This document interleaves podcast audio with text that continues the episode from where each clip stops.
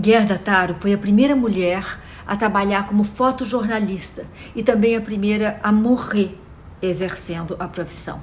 Taro foi fotógrafa de guerra e trabalhou sob o pseudônimo de Robert Capa, junto com seu marido. Mas, como tantas outras mulheres, ela foi apagada pela história. Gerda Paul Ryle, não sei se é assim que se fala, nasceu em 1910 e era alemã de origem judaica. Na juventude, Gerda fez forte oposição ao nazismo, que era ainda um movimento em ascensão. Em 1933, com a chegada do Partido Nazista ao poder, Gerda foi presa e obrigada a deixar a Alemanha por conta dos seus posicionamentos, mas, sobretudo, também por sua descendência. A família dela se dispersou. Os pais foram para a Palestina, os irmãos dela foram para a Inglaterra e Gerda foi parar em Paris. Eles nunca mais se reencontrariam.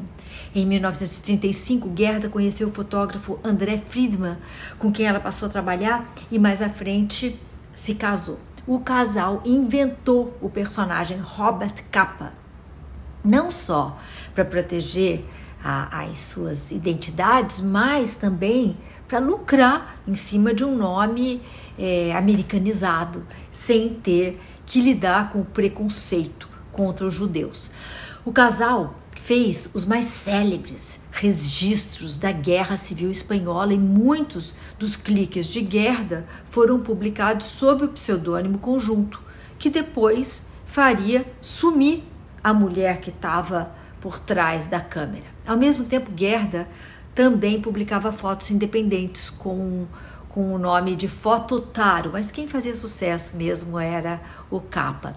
Gerda ficou conhecida por sua luta contra o fascismo, tendo sido elogiada por gênios como Orwell e Hemingway. Em 1937, Gerda cobria a retirada do exército republicano na Batalha de Brunete, na Espanha, quando um tanque caiu perto de onde ela estava trabalhando. E Taro não resistiu aos ferimentos e morreu. Ela tinha apenas 26 anos de idade.